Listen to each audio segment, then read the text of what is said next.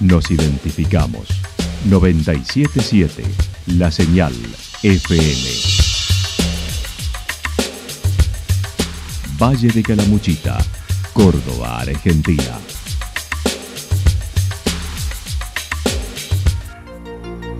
El más completo resumen de las noticias de la región, encontralos todos los días a las 12 y 30, a las 16 y a las 22 horas. Panorama de noticias. Por la 977, la señal FM nos identifica también con las noticias.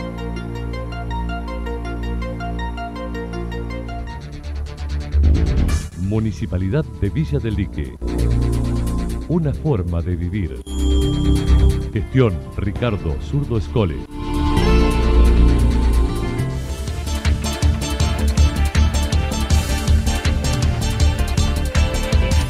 A esta hora hacemos un repaso por la información regional a través de los títulos. Llegan las veladas criollas a los reartes con ocupación por encima del 90% en la quincena.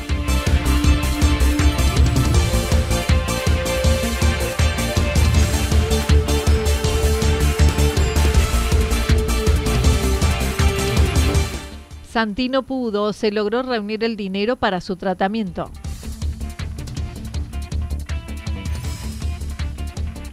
Las propaladoras del esplendor cuando no había medios a la actualidad.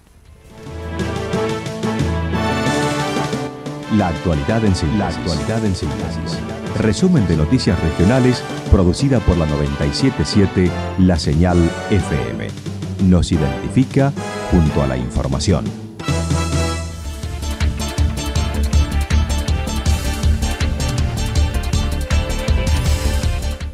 Llegan las veladas criollas a los reartes con ocupación por encima del 90% en la quincena.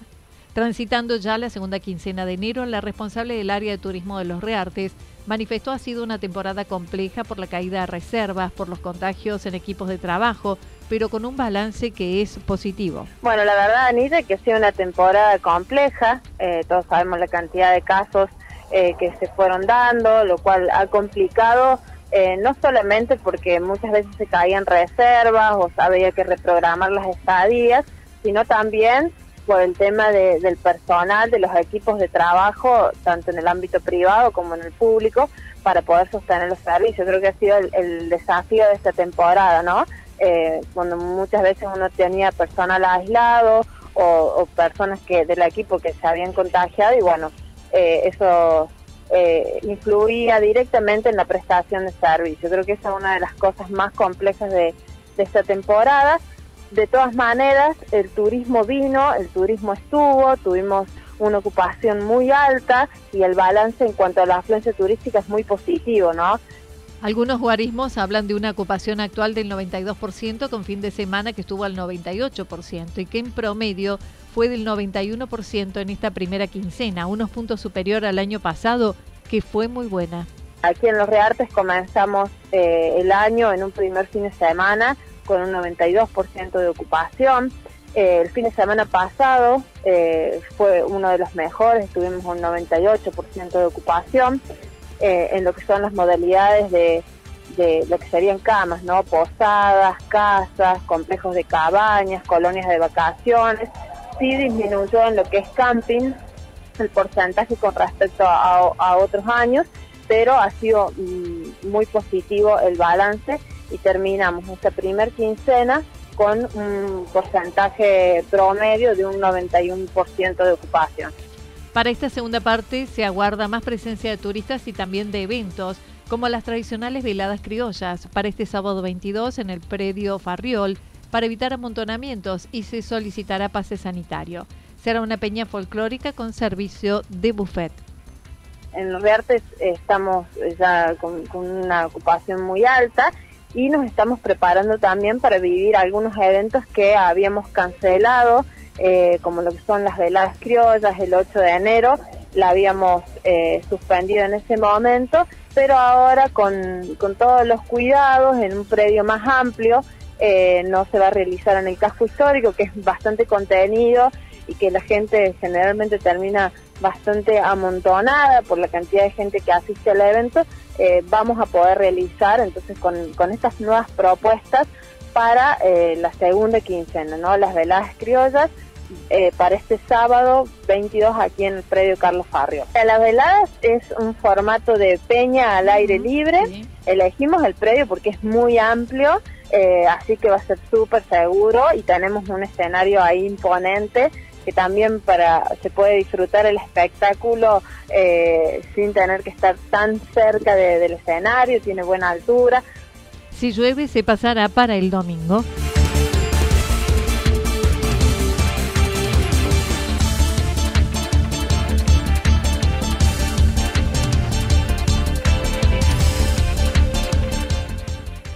Santino pudo, se logró reunir el dinero para su tratamiento. Santino Vergara, el niño de 5 años de Río Cuarto, fue diagnosticado con un neuroblastoma de alto riesgo en estadio 4, con metástasis en huesos y médula espinal en octubre del año pasado. En noviembre se enteraron que los centros de salud local no le podían ofrecer lo necesario para un tratamiento eficiente, entonces comenzaron una colecta de fondos para poder trasladarlo a Barcelona, al Hospital San Juan de Dios, donde podrá hacerse un procedimiento de inmunoterapia. El tratamiento cuesta 48 millones de pesos, dinero que mediante campañas, eventos y actividades varias se logró reunir. Andrea Otero, la madrina de Santino, comentó. Sí, la verdad que, que sí, lo que es como decís vos, Anita, lo que parecía imposible cuando eh, este, el Hospital San Juan de Dios emite el presupuesto, dijimos, ¿y ahora qué hacemos con esta cifra inmensa? Nunca nos imaginamos que en dos meses eh, se iba a juntar ese dinero. Todo ayuda de la gente, porque no hubo así como grandes donaciones, hubo una sola de un millón de pesos, de un eh, pero el resto fue granito de arena de cada uno que, que bueno que fue aportando. Hace un mes y medio iniciaron la campaña solidaria para que se pueda afrontar los gastos de su tratamiento en España de 300 mil euros. El objetivo en pesos fue alcanzado este martes, luego de la nota emitida el lunes en el canal de Noticias TN que pudo completar dicha suma. Sí, sí, ayer nos levantamos con esta novedad porque el día lunes por la noche eh, salió bueno una nota que habían hecho que yo te había comentado la semana pasada en Río Cuarto, en Telenoche, después le replicó Mario Masachesi en síntesis y es como que dio el empujón y la verdad que fue durante la noche y la madrugada del martes que, que bueno, que cuando nos levantamos el martes a las 7 de la mañana estaba el 100%, así que bueno, no lo podíamos creer. Ahora los padres aguardan la respuesta desde el Hospital de Barcelona para conocer cómo siguen, para solicitar turno y aguardar consulta médica entre ambos hospitales, el argentino y el español. Bueno, ¿cómo sigue? Bueno, ya obviamente eh, Ceci y Juan se pusieron en contacto con el Hospital San Juan de Dios, todo es bien mail, hasta que ellos otorgan un turno y bueno, eh, hasta donde yo sé hoy no habíamos no habían tenido respuesta pero bueno hay que esperar eh, que bueno que el hospital se ponga en contacto con los médicos de Santiago para ver cómo sigue su tratamiento si va a tener una quinta quimio etapa de quimio acá o si directamente se va a hacer allá. Pero bueno eso todavía no lo sabemos. Lo que sigue es esto no contacto entre médicos y bueno todos los trámites y las cosas que hay que ultimar antes de viajar, ¿no es cierto? Más ahora en pandemia, sabemos que España está como bastante riguroso con el tema de COVID para ingresar a su país, así que bueno, eh, haciendo trámites.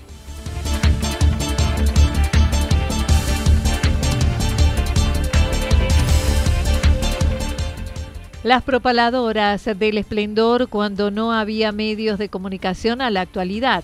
Hace 43 años se recorre las calles de Santa Rosa difundiendo el oficio propalador. Cuando comenzó con su tío Mario Ángel, que fue el precursor en el trabajo, ya que no había medios de comunicación. La televisión era para pocos y las grandes ciudades las radios eran AM y no tenían cobertura en el interior. No había FM. Gustavo Layuz es el dueño de la propaladora de Santa Rosa, quien manifestó. Bueno, mira, yo eh, empecé más o menos hace 43, 44 años. Antes eh, estábamos trabajando con Mario Ángel, que fue uno de los precursores de esto, ¿no? Aquí en Santa Rosa. Este, eh, bueno, empezamos ahí ya en esa época eh, la publicidad rodante se usaba más que todo, digamos, como medio de información, porque claro, no había radio, no eh, la televisión prácticamente no llegaba. Entonces, por ejemplo, te digo, eh, el río, ¿viste? Y la municipalidad nos pedía que saliéramos nosotros a recorrer el, río para, para advertir a los turistas que se, se venía creciente. Eh, se perdía algunas personas eh, en la sierra y teníamos que salir con, con la preparadora, con micrófono, ¿viste? Para ver si los podíamos encontrar. Eh, hemos, digamos, la verdad que nos usaron digamos, en, el buen sentido para, para todo ese tipo de cosas, ¿no? Y después, bueno, eh, se, transformó también en algo comercial.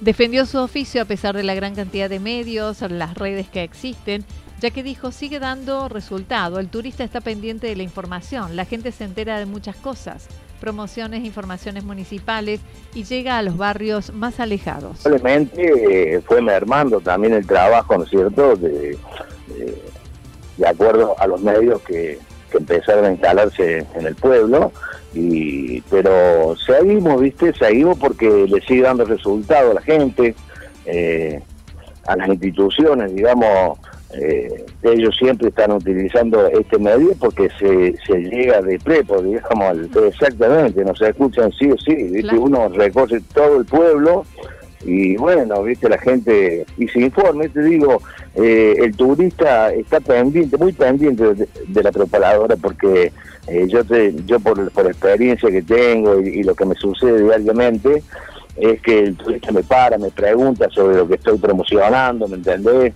¿Dónde queda el lugar, la dirección? Actualmente realiza su labor entre 4 y 6 horas recorriendo el pueblo, pero llegó a hacerse en dos vehículos en simultáneo durante 12 o 15 horas mencionó ahora está regulado por el municipio en los horarios permitidos. Recuerdo, digamos, fue eh, en la en la gran crecida, creo que fue en el año 81, claro, que superó el puente de hierro. Y bueno, ahí sí nosotros, sobre todo yo, viste, tenía que andar con, con bomberos, con policía, este, advirtiéndole a la gente y recorriendo toda la margen del río, ¿no? Eh, y encima, viste, fue una semana, me acuerdo que, llovió toda la semana y, el río cada vez crecía más y cada vez crecía más, así mismo se llevó un montón de, vehículos, viste, y, porque la gente no hace caso, pero bueno, eh, ese fue uno, una, una de las cosas que me marcaron. Y después, gente que se perdió en la sierra, viste, que andábamos a las 2 de la mañana con los parlantes, con la policía, los bomberos, y toda la gente de la municipalidad buscándolos, ¿viste? Y que los tipos, los tipos cuando, cuando los encontramos, eh, ellos decían que escuchaban el parlante a lo lejos, ¿viste? Y se fueron guiando por eso, entonces eh, son cosas que uno le quedan, ¿no?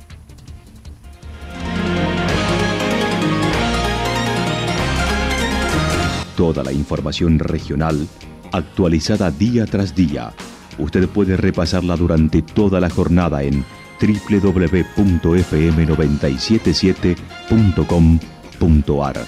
La señal FM nos identifica también en Internet.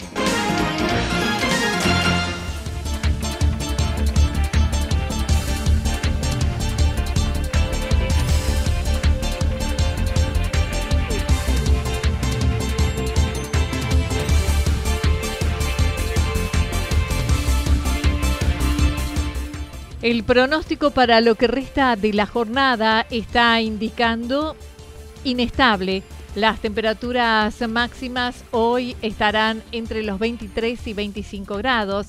El viento estará soplando a direcciones variables entre 13 y 22 kilómetros en la hora. Para mañana jueves anticipan Parcialmente nublado, temperaturas máximas similares a las de hoy, entre 24 y 26, mínimas entre 15 y 17 grados. El viento estará soplando al sector norte entre 13 y 22 kilómetros por hora. Datos proporcionados por el Servicio Meteorológico Nacional. Municipalidad de Villa del Lique. Una forma de vivir. Gestión Ricardo Zurdo Escole. Lo que sucedió en cada punto del valle. Resumimos la jornada a través del informativo regional en la 977. 977 La Señal FM.